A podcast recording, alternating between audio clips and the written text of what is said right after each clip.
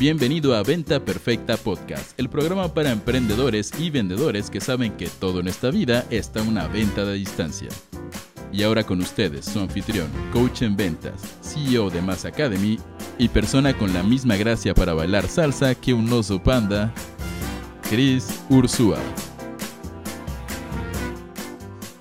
Señores, bienvenidos a este episodio de Venta Perfecta Podcast, en nuestra edición de los jueves, donde vamos a estar hablando de noticias marketeras, todo lo que pasó en la última semana en el mundo del marketing digital que pudiera ser relevante para ti, para tu capacidad de atraer más atención, de mantenerte innovador y de tener mucho éxito con lo que haces. Como siempre, tenemos a el COO de Más al Cubo, nuestra agencia de lanzamientos en la casa, que es mi querido Fer Serrano. ¿Cómo estás, Fer? ¿Qué onda, Chris? ¿Cómo estás? Muy bien, yo estoy perfecto, con un poquito de calorcito aquí en Mérida, pero bastante bien. ¿Tú qué tal? Todo bien, todo bien, homie. Oigan, chicos, pues vamos a meterle con todo. Eh, y quiero nada más, para empezar, recordarles que estamos haciendo la grabación del podcast de lunes a viernes a las 2 p.m. horario Ciudad de México en todas las redes sociales. Si quieres llegar en vivo, nos puedes encontrar en Instagram, en Facebook, en TikTok, en todos lados prácticamente a las dos horas Ciudad de México. Y después de esto lo subimos Spotify, iTunes, Roycaster, en Venta Perfecta Podcast, como siempre. Y a los que están en vivo ahorita, en este momento, quiero que me contesten la pregunta. ¿Cómo van las ventas? Pónganme en el chat. ¿Cómo van las ventas? ¿Han vendido no han vendido? ¿Cómo va el marketing? ¿Se están peleando con Facebook, con Instagram, con YouTube? ¿Ya están estresados? ¿Quieren tirar la laptop por la ventana? ¿O qué están haciendo? Y por último, tenemos también, cada vez que grabamos Venta Perfecta Podcast, abierto nuestro cuarto, nuestro room dentro de Clubhouse, que es esta nueva red social donde ya tenemos ahorita a Iván, a Toy Limpio, a Luis, a todos, eh, a Manu está por ahí. Los que quieran subir en Clubhouse, nada más alcen la manita y con mucho gusto lo subimos en unos momentos. Ahora, vamos a empezar como siempre con las primeras tres noticias eh, o las tres noticias más relevantes que hemos visto. Y me encantaría, Fer, que nos ayudara. Si quieres, cuéntanos cuál es la primera que de verdad está a full y que podría ser muy relevante ahorita. Bueno, la, primera noticia que nos pareció interesante esta semana es que Google está lanzando un sistema de optimización de campañas en las cuales tú vas a poder medir tus videos, cuál funciona mejor y cuál no. Por ejemplo, si alguien ha pautado de ustedes en Facebook, sabe que te deja poner, por ejemplo, haces una campaña y pones cinco anuncios para que tú le puedas decir a Facebook, pues, cuál es el mejor y que Facebook pueda determinar cuál es el mejor, cuál está convirtiendo cuál le llama la atención a tu audiencia y cuál no.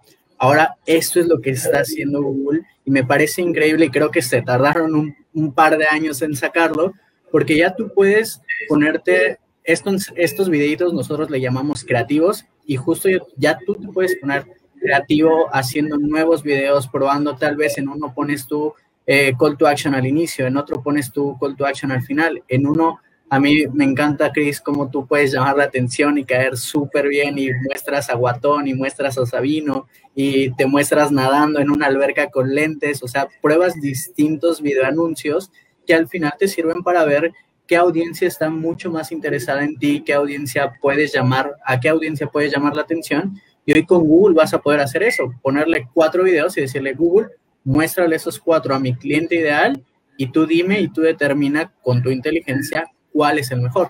A mí me parece increíble, Chris, no sé tú qué opinas de esto. Pues aquí viene y Fer, estoy estamos metiendo mucho ruido de rebote con tu micrófono. Si me ayudas, por fin. Cuando tú hablabas, y ahorita ya no se oye, pero cuando hablabas se oye un poquito. Em, aquí viene la realidad, chicos. Esto abre el debate y muchos temas a conversación eh, que siempre me preguntan, Chris, ¿qué es mejor? ¿Imagen o video para mis anuncios publicitarios? Y la realidad es que en el ciclo de vida de las redes sociales, Facebook, Google y demás, pero hablando en especial de Facebook, sí ha habido lapsos donde veíamos que había más interacción si eran imágenes que solo texto. Y luego lapsos donde había más interacción si eran videos que solo imágenes. Pero hoy por hoy, a la fecha que estamos grabando esto, 2021, la realidad, chicos, es que una buena imagen jala más, funciona mejor que un mal video y un muy buen video funciona mejor y jala más que una imagen mediocre. Entonces, ¿Qué es lo que yo les puedo decir? Cuando estás creando tus creativos, que como decía Fer, un creativo es una imagen, un video que es parte de tu anuncio publicitario, ya no es tanto la batalla si es video o imagen, es más bien cuál es la calidad de ese video y de esa imagen.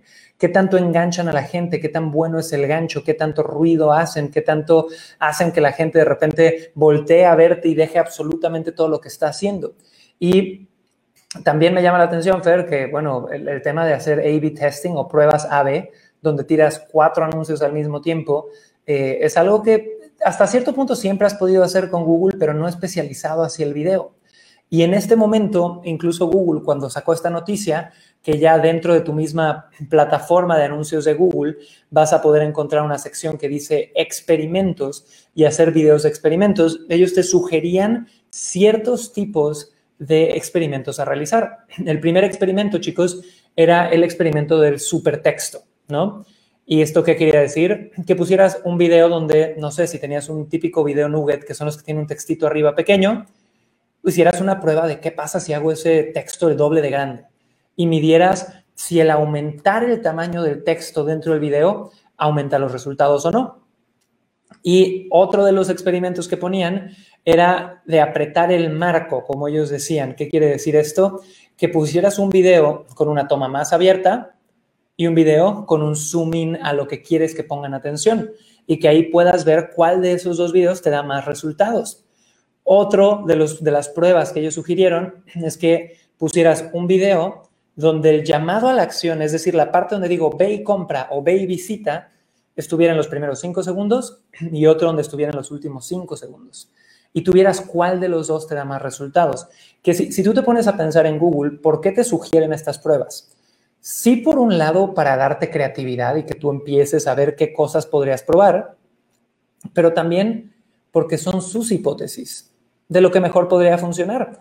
Y ellos, al ponerte a ti a hacer experimentos, obtienen data para poder saber qué funciona más.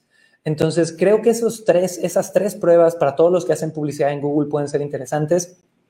Me encantaría también que me pongan en el chat si hacen publicidad en Google o hacen publicidad en Facebook. Natura, Carlos, Germain, Dia, Dia Lejosa, Ceci Chao, Julio García, Daniel Escalante. ¿Dónde están haciendo publicidad pagada o dónde piensan empezar?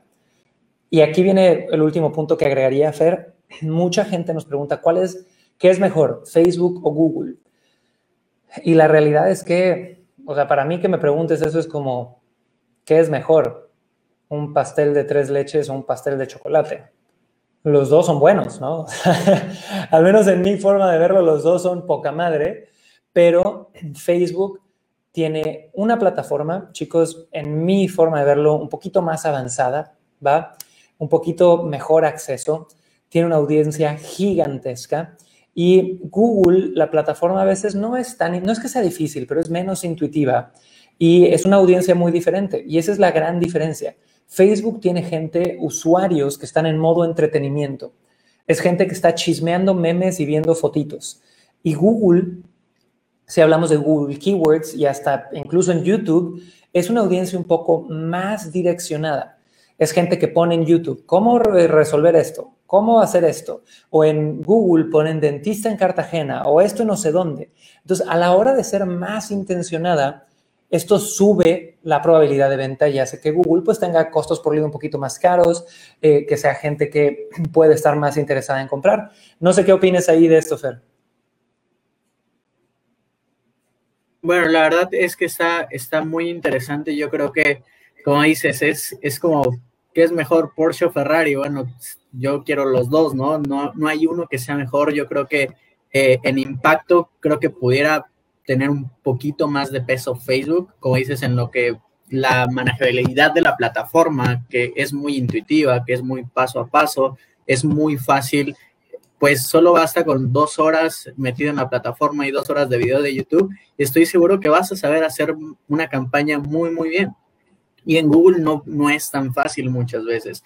Lo importante aquí, Chris, yo creo que es qué capacidad tú tengas de interpretar el objetivo del que para lo que estás usando las plataformas y una vez que tengas claro cuál es el objetivo, creo que hay algo que, me decía un profe tienes que usar lógica para poder resolver estos problemas que se te van a presentar al usar estas plataformas, pero a veces decimos la lógica como si fuera una, una, herramienta muy fácil de usar y muchas veces la lógica es la menos lógica de tus habilidades, ¿no? Es la que más cuesta trabajo hacer.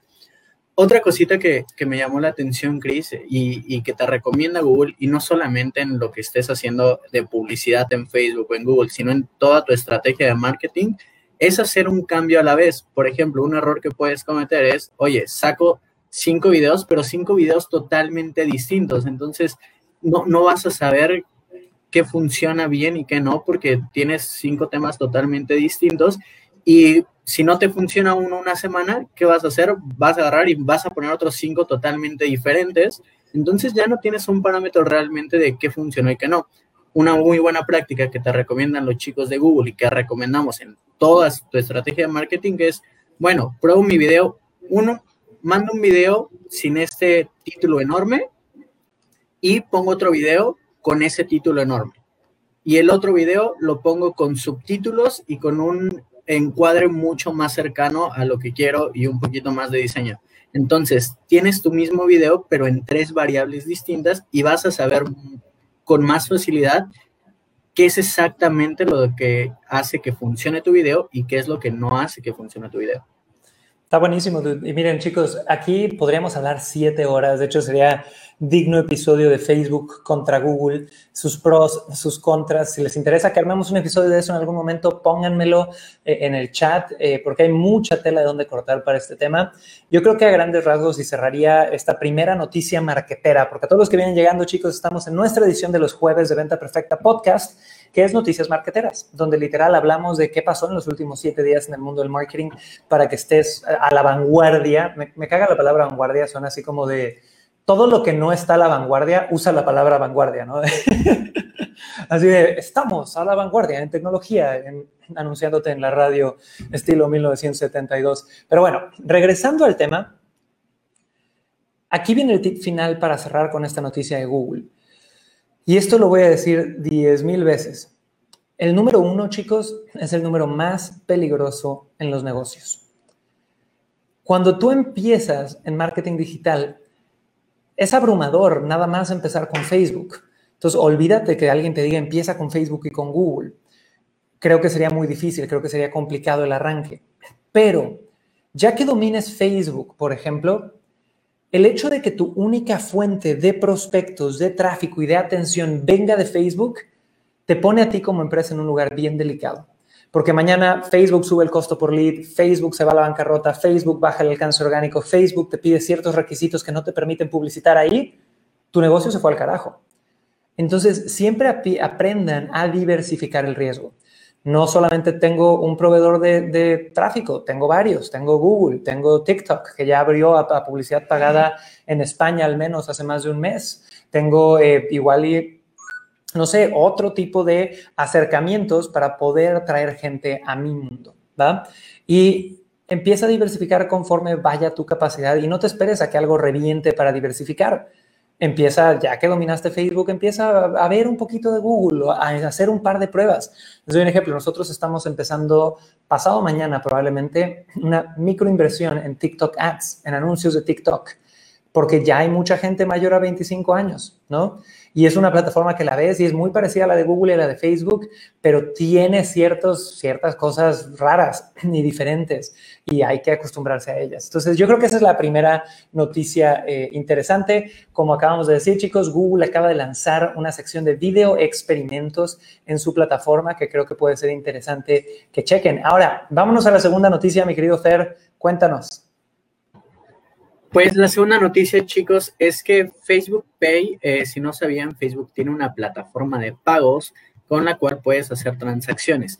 Y hubo una noticia que, que, me gustó bastante dentro de esta noticia también, que se dieron cuenta que uno de los métodos digitales más usados después de la pandemia fue el uso de los códigos QR, de estos códigos con cuadritos negros que puedes escanear de tu celular y te arrojan diferentes cosas. Por ejemplo, restaurantes lo usan mucho para mostrar sus menús, algunas empresas lo usan para utilizar sus servicios. Facebook, de hecho, hay un meme buenísimo de esto que, y si la pandemia fue realizada por los eh, que inventaron los códigos QR para que realmente los utilicen, eso está bueno. Y esto sirve, Facebook dijo, ok, aquí hay, una tendencia del uso de estas plataformas, del uso de esta metodología. Vamos a probar a hacer transacciones. Esto está actualmente disponible para Estados Unidos, que te hacen, puedes hacer transacciones, abres tu Messenger, escaneas un código QR y le mandas dinero a alguien más o alguien más te manda un, ticket de pago para que puedas realizar tu pago directamente desde tu Messenger. Ya no tienes que usar ninguna bancaria, ya no tienes que ir a algún Nox o algún Lato, Superlato, estas eh, tiendas de la esquina donde tú vas y haces depósitos en efectivo para realizar pagos, ya lo vas a poder hacer por medio de solamente escanear tu QR directamente en tu Messenger y hacer transacciones. Me parece que ahorita solamente están hasta 10 mil dólares, pero es interesante cómo Facebook va entendiendo hacia dónde se va moviendo el mundo. Está buenísimo eso. Y chicos, una pregunta para todos los que nos escuchan en iTunes, en Roycaster, en Spotify, o si nos estás viendo en vivo y pónganme deditos al teclado ya para que me contesten. Desde que empezó la pandemia, ¿has utilizado un código QR? Y si no sabes qué es un código QR, pónmelo también en el chat. Estos códigos QR son estos, literal, parecen como jeroglíficos antiguos que tú abres tu aplicación del celular, la escaneas y abren ciertas pestañas dentro de tu celular. Entonces, en esta noticia donde Facebook hoy por hoy ya está habilitando transacciones, yo veo algo bien interesante. ¿Quién de ustedes ya sabía que en los últimos, bueno, de hecho creo que en los últimos 30 días, Apple lanzó una actualización a su sistema operativo, al sistema operativo de todas las MacBook Pro, de todas las los iPhones, de todos los iPads, donde ahora le permite al usuario decir si quiere compartir su información privada con Facebook o no. Esto de hecho fue un escándalo en el mundo de las redes sociales porque literal fue una guerra mediática entre Facebook y Apple. Apple, la verdad es que sí tiene un histórico de querer proteger la privacidad de los usuarios, al punto que el año pasado o hace dos años, eh, la CIA o el FBI le estaba pidiendo a Apple que les dejara craquear la protección de un iPhone porque había que resolver un asesinato que sucedió en California y Apple les dijo que no, que ellos entendían que la policía lo podría necesitar, pero que hacer una forma de romper la privacidad de un iPhone iba tarde o temprano a acabar en malas manos. Entonces, Apple sí tiene un histórico de proteger la privacidad de la gente. Entonces, actualizan su sistema operativo para que ya el usuario nada más diga, oye, yo sí quiero data para Facebook, yo sí quiero que Facebook vea mis datos o no. Y Facebook tiene una reacción como de niño de cinco años, porque Mark Zuckerberg suele tener reacciones así, y empieza un ataque frontal cambiando la narrativa y diciendo, Apple quiere destruir a los negocios pequeños, ¿no? Y la realidad es que Facebook ya tiene una mala reputación cuando se trata del manejo de la información, ¿va? Eh, y Facebook se ha visto afectado porque están más ciegos, las campañas de remarketing son menos certeras. Y aquí viene cómo vinculo todo este choro que les acabo de contar con la noticia de que ahora Facebook está lanzando pagos a través de códigos QR. Una de las cosas que pasó cuando Apple hizo su actualización es que si tú compras a través de cualquier dispositivo Apple o iOS, es muy probable que Facebook ya no tenga acceso a esa información. Entonces, ¿qué pasaría si Facebook acostumbra a la gente a comprar a través de códigos QR? Directo, sin intermediarios de apps ni demás. Podría ser un camino a que ellos tuvieran mayor información de los datos de compra para luego poder hacerte publicidad. Entonces, ahí, ahí puede haber una explicación interesante de esta noticia.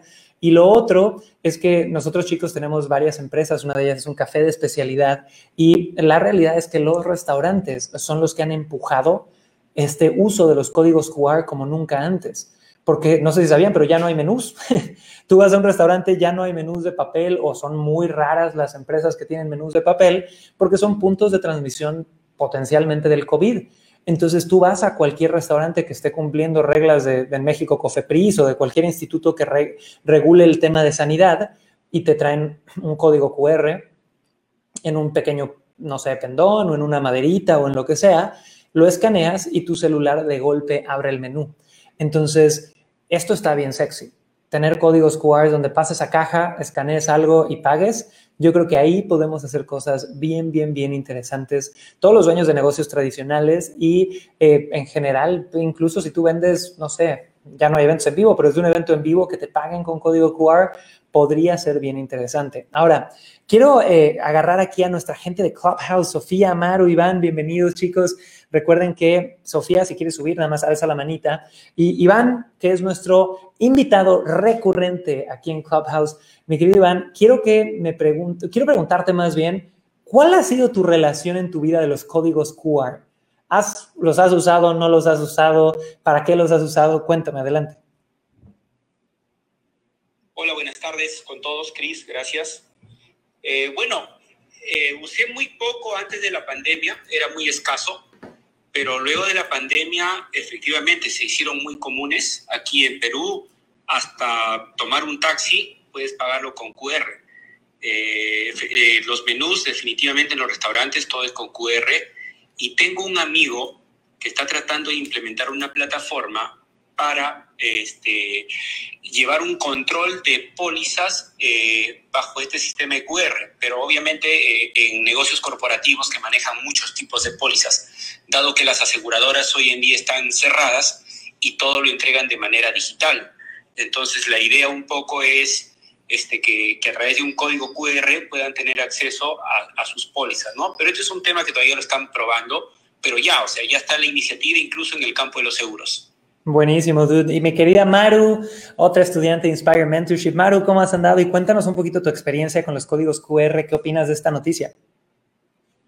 Hola, Cris. Qué gusto, qué gusto saludarte, saludarlos a todos. Pues igual yo que Iván le decía antes, ¿quién usa los códigos QR? O sea, nadie los usa. Bueno, obviamente sí, pero definitivamente la pandemia dio ese, ese empuje.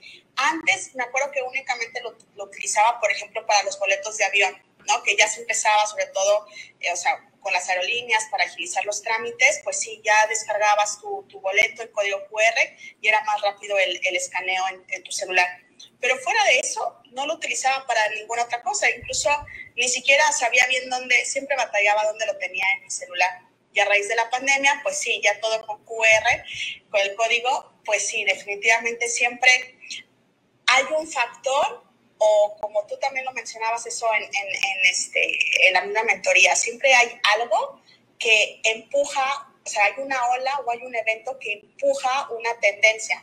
Entonces, la pandemia no fue, no fue más que un factor que empujó una tendencia que ya venía y aceleró los, los procesos, ¿no? Y pues ahora hay que implementar lo que tengamos que implementar. Buenísimo, Maru, eh, nuestra querida biohacker. Y me encanta por ahí también que tenemos a Alexis Go que nos pone, Iván, ya te escucho cada día en estos lives, grande, me encanta esa actitud.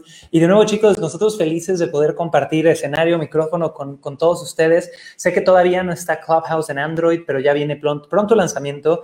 Y si estás en Clubhouse, búscanos, Chris-Ursúa o descarga tu app a tu iPhone, eh, mándame un mensaje y tengo ahí múltiples invitaciones para verte por aquí. Ahora, último punto que yo daría de los códigos QR, que creo que es un tip marketero para todos. Tenemos que darnos cuenta que Estados Unidos normalmente está unos, yo digo que 10, hay gente que dice que 5, pero yo digo que unos 10 años adelante en cuestión de implementación de nuevas tecnologías o de tendencias. Y yo me acuerdo de ir hace 3, 4 años a Nueva York y de entrar a tiendas y ver ya ciertos QRs o códigos para poder hacer mis compras con eso. Y obviamente hay una aplicación dentro de tu celular como Apple Pay o como todas esas aplicaciones que están conectadas a tu tarjeta de crédito, pero yo no veo eso muy real en los supermercados en los siguientes 10 años en, México. Y si Facebook se sube al tren de que conectes tu tarjeta de crédito a Facebook, que bueno, vamos a ver si la gente le confía a Facebook esos datos, eh, y después de eso, que tú llegues y escanees y con la misma app por todos lados estés pagando, yo creo que es maravilloso. Ahora, vámonos a la tercera noticia del día de hoy. Eh, y mi querido Fertz, cuéntanos la tercera noticia. Y bueno, la tercera noticia seguramente les va a alegrar a muchos infoproductores que nos están escuchando, y es que Hotmart, esta aplicación, este procesador de pagos online para infoproductos, acaba de recibir una ronda de inversión de 130 millones de dólares para potenciar obviamente esta plataforma para llegar su impulso y su oh. impacto mucho más allá. Y no solamente eso, Hotmart está tomando un punto relevante estas semanas dentro del mundo ya de, empresarial que entró a, cotizar a la bolsa de Nasdaq, ya es miembro de la familia de Nasdaq. Nasdaq ya está abierto para que tú puedas invertir en y comprar acciones dentro de Hotmart. Así que esto a mí me parece muy importante porque Hotmart, a mi parecer igual, hay muchas opciones, al igual que hablamos de Facebook, Google y muchas opciones para poder eh, completar tus pagos, tus compras y recibir pagos. También hay muchas opciones para hacerlo en el mundo digital, pero yo creo que Hotmart tiene esta ligera ventaja donde puedes almacenar tus cursos, puedes, de hecho, están probando webinars, están como ajustando la plataforma para que puedas dar webinars también por ahí, eh, te pueden pagar de cualquier parte del mundo, se, ha asociado con bancos para que tus compras estén a meses eh, con pequeño interés, a veces con, sin interés, y ya tú como infoproductor cobras todo de golpe, ya no tienes que estar cobrándole mes con mes a, tu comprador. Eso me parece interesante. Y creo que lo más importante de esta ronda de inversión que recibe Hotmart es justo que obviamente va a seguir ampliando sus capacidades, va a seguir ampliando las herramientas que te da esta plataforma para que el infoproductor pueda llevar su mensaje mucho más allá de lo que lo está llevando hoy en día. Esto, chicos, es enorme. Yo la verdad es que cada día estoy más orgulloso de Hotmart eh, o sea, soy fan, la neta soy fan. Es una empresa brasileña y, Brasil hablarán otro idioma, pero no dejan de ser latinos. Y nosotros fuimos, Mass Academy, fuimos creo que la tercera o segunda empresa en darnos de alta siendo latinos, o sea, no, no brasileños. Eh, bueno, ya me dice bolas de siendo gente que habla español fuera del mercado brasileño, fuimos los segundos o terceros en inscribirnos y los hemos visto crecer y hemos tenido el honor de ir a sus oficinas dos, tres veces en los últimos años y que nos dieran un par de, de premios y demás. Pero la realidad es que esto que acaba de pasar, Hotmart ya lleva varias rondas de inversión. Habían tenido una el año pasado que no abrieron la cantidad, no dijeron de cuánto había sido, ¿ok? Y esta la anunciaron pública, pues obviamente coincidiendo que van a estar cotizando ahorita en Nasdaq, eh, pero creo que es un monto enorme, son 130 millones de dólares y esto, la evaluación creo que no la han puesto sobre la mesa, pero sería muy fácil asumir que al tener una inversión de 130 millones de dólares, más todo lo que vienen creando y el impacto que tienen en el mercado latino y ahora en muchos otros países, ya son un unicornio. ¿Qué es un unicornio? Una empresa que está valuada en más de un billón de dólares. Y en el mercado brasileño hay un par de unicornios, pero para que se den una idea, en el mercado latinoamericano los unicornios que existen creo que es Mercado Libre y Rappi, y creo que hay una más, pero eso es todo. O sea, estamos hablando aquí del top 5 de empresas a nivel LATAM. Y para los que no tienen idea de qué es Hotmart, Hotmart es un procesador de pagos. Es una herramienta diseñada para que tú puedas cobrar a través de Internet y están especializados en infoproductos, en cursos online, en libros, en todo este tipo de cosas. Han abierto en los últimos cinco años más de 10 oficinas, ya están en Japón, ya están en Nueva York, ya están en México, en Colombia, en España, en Brasil, en un montón de países. Y la verdad es que yo tengo el honor de conocer a JP, al, al dueño de Hotmart, uno de los dos socios. Es un amor de tipo Siempre he dicho que es el más inteligente en toda esta ola de los infoproductos porque se lleva un porcentaje de comisión de lo que vendemos todos los demás, pero también porque ha entendido que se trata de hacer crecer al mercado. No nada más llegó y dijo, soy un procesador de pago, úsenme los que existan. Dijo, soy un procesador de pago y vengo a crear esta industria. Y han invertido en crear esta industria. Ahora, aquí vienen las teorías de conspiración y ahorita vamos a abrir el micrófono también a toda mi gente de Clubhouse, Marcos, Rod, Maru, Luis y los que quieran subir, alzan la manita. ¿Por qué alguien le invertiría 130 millones de dólares a una empresa de, de cobro de infoproductos? Si tú me preguntas a mí, la única forma de justificar una, una inversión de 130 millones de dólares en una empresa que tiene esta limitante tan grande que es, oye, solo sirvo para cobrar infoproductos, es porque tienen un plan de crecimiento y de pivoting, es decir, de abrir nuevos mercados, nuevas estrategias, nuevas herramientas, gigante. Es decir, yo tengo una entrevista con Enrique Segura, que es eh, uno de los directores de Hotmart a nivel España y Latam, en mi eh, Instagram TV, lo pueden ver por ahí. Y fue una entrevista donde yo confronté a Quique y le dije, Quique, yo sé que va en crecimiento la industria, yo sé que esto va hacia adelante, pero las rondas de inversión que ustedes tienen y lo que yo he podido oler cuando he ido a sus eventos y las iniciativas que tienen, es que esto va para más. Y chicos, aquí les va mi teoría de conspiración de nuevo. Hotmart va a ser un banco. Tal cual. Yo, eh, y de nuevo, teoría de conspiración puede que sí, puede que no, pero yo veo muy fácilmente, porque ya lo empezaron a hacer incluso en pruebas pequeñas en Brasil, que toda la gente que vende cosas con Hotmart tenga dentro de Hotmart una cartera de dinero, tienes tu saldo, y que puedas usar el saldo directo para comprar otros infoproductos, otros cursos, cosas afuera. Yo me acuerdo de ir al evento hace dos años en Brasil antes de la pandemia y que JP y todo Hotmart hiciera un regalo, creo que era de 100 dólares, a todos los asistentes, digamos, eh, no sé si 3.000, 4.000 asistentes. Y nos dieron 50, 100 dólares dentro de la app, pero tenías que ir a gastarlos durante el evento. Entonces tú llegabas con tu app de Hotmart abierto, escaneabas el, producto que ibas a comprar ya el checkout. Yo me acuerdo que me compré tres gorras y dos playeras con ese dinero. Entonces yo creo que para atreverte a recibir 130 millones de dólares, para que también un fondo de inversión tan grande confíe en ti, tienes que tener un plan increíble de crecimiento que convence a estos inversionistas de que el crecimiento va a seguir por años.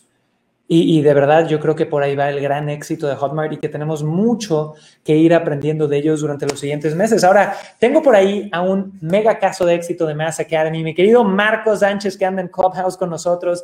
Marcos, no sabes qué gusto me da verte, es la primera vez que te veo en uno de nuestros rooms, me encantaría verte más seguido, pero quiero que me cuentes en uno o dos minutos, sin comerciales, sin pitch, sin promocionales de nada.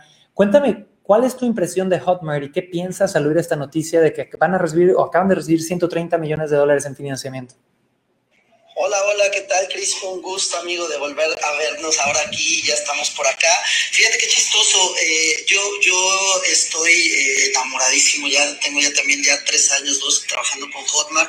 Yo ya hice todo el proceso, estoy como agencia de lanzamiento y claro, esto para los que trabajamos con ellos ha sido toda una bomba y los que vamos siguiéndolos también desde hace años, pues bueno, venimos viendo todo este, toda esta parte que también mencionas que es de la conspiración y, y, que, y que yo concuerdo un poco contigo. No sé si vaya hacia esa tirada de ser un banco, pero, pero también creo que, creo que están muy agresivos. Sabemos que en Brasil están eh, en cuestión de todo esto de infoproductos, también eh, marcaron la pauta y como bien lo dices, o sea, lo que vino a hacer Hotmart fue marcar una pauta, una tendencia en un modelo de negocio eh, digital que pegó fuertísimo y que por eso sabemos muchas personas que estamos trabajando con esto. Y, y, digo, vámonos a esa parte de, de cómo Hotmart inteligentemente ha ido avanzando, cómo fue empezando a comprar inclusive plataformas americanas porque creo que tienen muy claro que el potencial que tienen eh, lo, van a, lo van a potencializar cuando empezaron a hacer todas estas adquisiciones de plataformas como Teachable y ahorita todas estas nuevas plataformas que están utilizando y que están poniendo ya como herramientas, porque esa, esa es la verdad, ¿no? O sea, primero empezó como un procesador de pago alternativo, pero hoy todas las opciones que nos da Hotmart para desarrollar un modelo de negocio de infoproductos es impresionante, es agresivo, hoy ya están en pruebas beta y, digo yo que he tenido la oportunidad ya de usarlas, la parte de los webinars, de empezar a centralizar cosas, ahorita están en otra beta de, también ya poder utilizar eh, correos, o sea, creo que la expansión eh, que están teniendo en esa parte de, modelo, creo que es impresionante y, y, esa parte de que hay algo conspirado por atrás y que yo vi la entrevista cuando se le hiciste aquí, que, hasta nervioso se puso y se le iba la señal y como que eso no permitió que lo soltara, pero, pero creo que sí trae mucho esa visión de muy fuerte. Y, bueno, tú que sí tuviste la experiencia, creo que creo que sí pueden montar un, modelo de negocio como de, yo inclusive yo ya, yo ya lo vería más allá de, un banco digital de, para, todo este, para todo este grupo de personas que estamos eh, metidos en este modelo de negocio que son los infoproductos. Está buenísimo, te agradezco tanto ese aporte. Y la verdad, chicos, es que hay muchas teorías. Otra teoría que yo creo que va a suceder, Hotmart le compró a Erico una plataforma que se llama ClickPages, que es como un editor visual para crear sitios web. Hotmart compró también otra empresa de live streaming recientemente. Hotmart, ¿qué más compró? Compraron Teachable, como nos decía Marcos, que es una empresa de educación y cursos en línea en Estados Unidos. Y otra teoría que yo tengo es que eventualmente Hotmart va a anunciar una versión premium que tenga un costo. Ojo, algo tipo competencia ClickFunnels, donde tú puedas elegir, oye, yo nada más quiero cobrar contigo o quiero cobrar contigo y que tengas absolutamente todas las herramientas necesarias para tu negocio online dentro de su plataforma. Eso podría llegar a pasar. Otra cosa que no sé si sabían es que Hotmart tiene una empresa hermana que se llama Sparkle. Y Sparkle literal es una red social. Entonces en Sparkle, yo me acuerdo hace dos años abrí mi cuenta de Sparkle, me pueden encontrar ahí como Chris Rusua. Tengo como 30 seguidores porque creo que solo hay como 30 latinos. Literal es un Facebook, pero un Facebook con una misión bien interesante, que es que lo que quiero ver lo deben de decidir los humanos, no los algoritmos. Entonces, vienen cosas bien interesantes en Hotmart. No sé, mi querido Fer, ¿tú tendrás alguna otra, eh, no sé, hipótesis, teoría o qué, otro comentario tendrías de esta mega inversión que recibieron? Creo que ya todos dijeron eh, lo, lo, que todos o la mayoría creemos, ¿no? Que va a ser una plataforma importante para, obviamente, hacer transacciones para el modelo educacional. Yo me imagino que pronto eh, el gobierno se van a estar acercando a Hotmart para llevar programas educacionales también dentro de su plataforma porque es como el Netflix de, la educación, ¿no? Tú puedes descargar tus cursos, verlos mientras estás de viaje, verlos mientras no tienes conexión a Internet. Eso me parece muy chévere. Y aparte, pues todo el alcance que vamos a poder tener, yo también creo que va a tener una plataforma pago porque cada vez avanzan mucho más hacia poder hacer tus landing pages ahí, poder eh, hacer tus cobros ahí, métricas, poder hacer correos justamente como ClickFunnels. Y, y yo creería, por ejemplo, Anabel, por aquí en Instagram nos pone si es segura, me parece que es de las plataformas más seguras y confiables para hacer transacciones, muchas veces por arriba de Mercado Pago o de Stripe, que he tenido eh, la oportunidad de usar estas plataformas y tienen procesos de validación de cuentas enormes que muchas veces te matan tus, tus pagos, te matan esas transacciones. Y Hotmart te puede dar la seguridad de que no va a ser tan fácil que te pongan 250 pasos para un usuario completar una, una compra porque sus cuentas eh, tienes que dejar tus datos, tienes que demostrar que si eres tú. Desde que tú abres una cuenta de Hotmart, entonces es mucho más fácil tener el control sobre eso. Así que yo lo veo una, si eres infoproductor, me parece que es la plataforma que eh, debes de estar usando por todo el alcance que te da.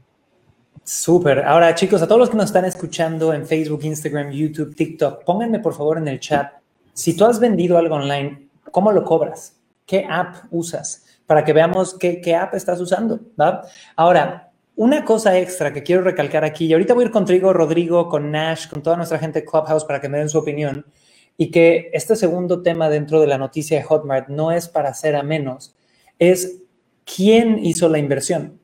Estos 130 millones de dólares no vienen del tío rico de JP, no vienen de un jeque árabe desconocido, vienen de una empresa de inversiones que se llama TCB. Y TCB, adivina qué otras empresas ha apoyado. Ha apoyado a Netflix, Spotify, Airbnb, Facebook y LinkedIn.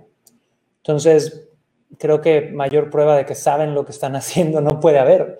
Eh, así que si tienes un dinerito que le quieres meter a acciones, métete a Nasdaq y métele dinero ahí a Hotmart.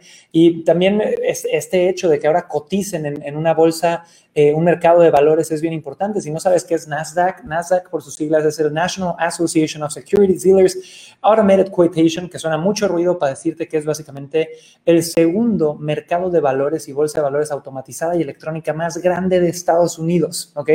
Primero está la bolsa de Nueva York, luego está Nasdaq tiene más de 3.800 empresas que cotizan ahí y tienen más volumen de intercambio por hora que cualquier otra bolsa. O sea, están, es, lo segundo más importante eh, después de la Bolsa de Valores de Nueva York y eso está en cuestión donde podría salir a cotizar a una empresa para recibir inversiones. ¿va? Ahora, vámonos con mi querida Nash. Nash, cuéntanos un poquito eh, de qué usas tú para cobrar, si es que cobras en Internet, qué opinas de Hotmart, de estas noticias, alguna teoría de conspiración que pudieras tener. Adelante. Hola, Cris, buenas tardes. Eh, yo cobro, pago Facebook que cobra mis productos. Este, pero yo estoy segura que, que Hotmart viene, bueno, hace dos años que lo conocí por, por medio de ti. Este, es como dijiste, la ola, es lo que viene, pues es lo que sigue para, para todas las personas que están pues por la pandemia sin trabajo en casa y que tienen una información que darle al mundo, ¿no? Es, es, el, es la plataforma, yo creo, para mí, que vienen como cuando fue Facebook el, lo máximo, después Instagram y todo eso, ahora creo que sigue Hotmart con, con todo. Soy Nash y he terminado. Buenísimo, Nash, te agradezco mucho. Ahora, chicos, vamos a recapitular las tres noticias. Les recuerdo a todos que estamos eh, en Venta Perfecta Podcast, que estamos grabando de lunes a viernes estos episodios. Los lunes, eh, cada día de hecho tenemos una temática diferente. Los lunes hablamos de ventas, café y emociones, donde me voy de doctor corazón a trabajar el mindset de por qué estás vendiendo, no estás vendiendo. Los martes es Véndete con tu pareja, donde sube el lado y hablamos de este lado de emprender o trabajar en pareja. Los miércoles hablamos de inspirar ventas ya, donde damos tips profundos de la vida de un personal seller. Luego los jueves, el día de hoy es noticias marketera, algunos días con Fer, algunos días con Aye. Y mañana viernes, eh, creo que sí es viernes mañana, mañana es el último show de la semana, siempre, que es herramientas para crear un imperio, donde profundizamos en, temas de mindset o herramientas tácticas tal cual para poder crear la vida que quieres crear. Ahora, Fer, cuéntanos, recapitulemos cuáles han sido las tres noticias de esta semana en el mundo del marketing digital.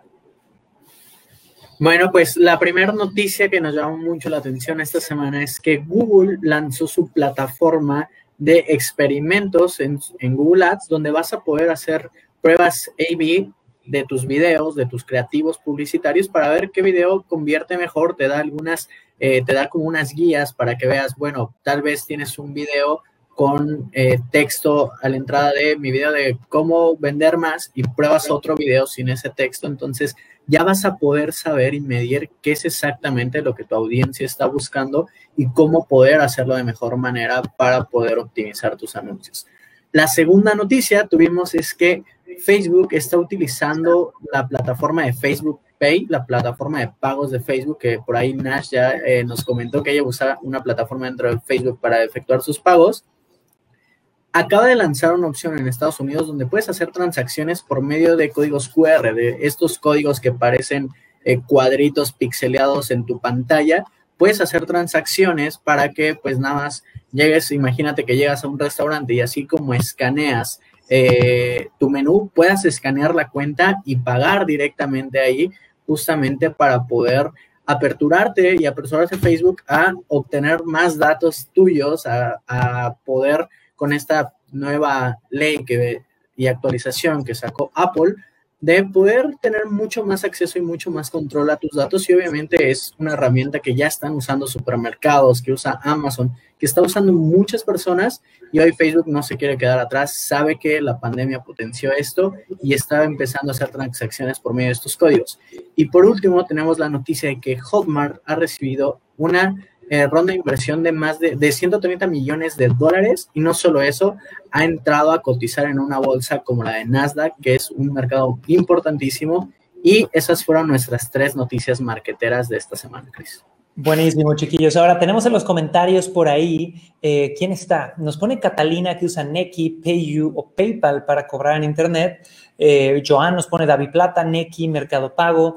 Eh, por ahí nos ponen Hotmart, PayPal, etcétera. Entonces, chicos, procesadores de pago hay muchos en el mercado. la verdad es que yo siempre me he ido por Hotmart desde que los conozco porque son la más humana y porque he tenido pésimas experiencias con muchos otros procesadores que te dejan botados.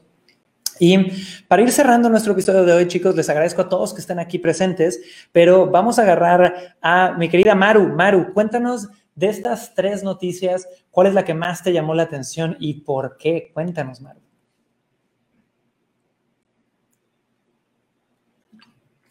A ver, ¿estamos por ahí, Maru? Creo que no está Maru, no pasa nada. Vamos a ver quién salva el balón aquí. Mi querido Iván, ¿te animas a contarnos de estas tres noticias cuál es la que más te gustó y por qué? Sí, claro. La, que más me impresiona es la inversión que están haciendo en Hotmart por, por dos cosas, ¿no? Una, porque es una empresa latinoamericana y dos, porque obviamente eh, muestra el potencial que hay en esta empresa, tanto desde el punto de vista de inversión, como tú decías, se puede invertir en sus acciones, o también como este, utilizarlo como aplicativo para los infoproductos que las personas puedan, puedan producir. Lamentablemente en mi caso no, no uso el infoproducto, pero este, en algún momento podría ser, no lo sé, pero ¿cuánta gente hay que está sacando este tipo de, productos que, que, pueden utilizar esta plataforma amigable? Yo, yo le, la, la, conozco como usuario, ¿no? Yo pago a través de Hotmart varios cursos y me parece formidable versus lo que antes me, me tocaba pagar a través de PayPal y otros aplicativos. Realmente, como tú dices, Hotmart es bastante amigable. Chicos, y, aquí yo daría una última lección ya antes de ir cerrando el episodio de hoy. Tú como emprendedor, en especial emprendedor digital, quieres poder hacer alianzas y tener proveedores que estén en un ciclo de vida empresarial donde van creciendo, donde se ve energía, donde se ve momentum. Te doy otro ejemplo de una empresa así, Active Campaign, ¿no? Si yo voy al mundo de los procesadores de email marketing, mucha gente está con MailChimp. Pero ¿cuándo fue la última vez que MailChimp hizo algo relevante? Y Active Campaign hace menos de dos años recibió 100 millones de dólares de inversión y están sacando el CRM y nuevas opciones y abriendo oficinas. Y cuando hay crecimiento, normalmente vienen beneficios a los que profundizan en conocer esas plataformas o que se apegan a ellas o que de verdad ven cómo empezar a usarlas. Así que aprovechen eso, ¿va? Y chicos, con eso nos despedimos de este episodio de Venta Perfecta Podcast del día de hoy. Soy Chris Ursula, fundador de Mass Academy. Se siente raro ya no decir CEO de Mass Academy desde hace cinco meses que ya no soy CEO. Y mi querido Fer, ¿algo quieras decir antes de cerrar? Eh, no, muchas gracias, Chris, por la invitación. Espero que hayamos aportado un poquito de valor con estas noticias marqueteras y nos vemos prontito por aquí. Perfecto, señores. Les mando saludos a todos. Gracias, Instagram, Facebook, YouTube, mi gente que me escucha en Spotify, en todos lados. Sofía, Juan, Mauricio, Valentín, Antonio, Maru, Marcos, Iván, Nash, gracias por ser parte de esto. Y nos vemos en la próxima edición de Venta Perfecta Podcast. Hasta luego, chiquillos. Cuídense.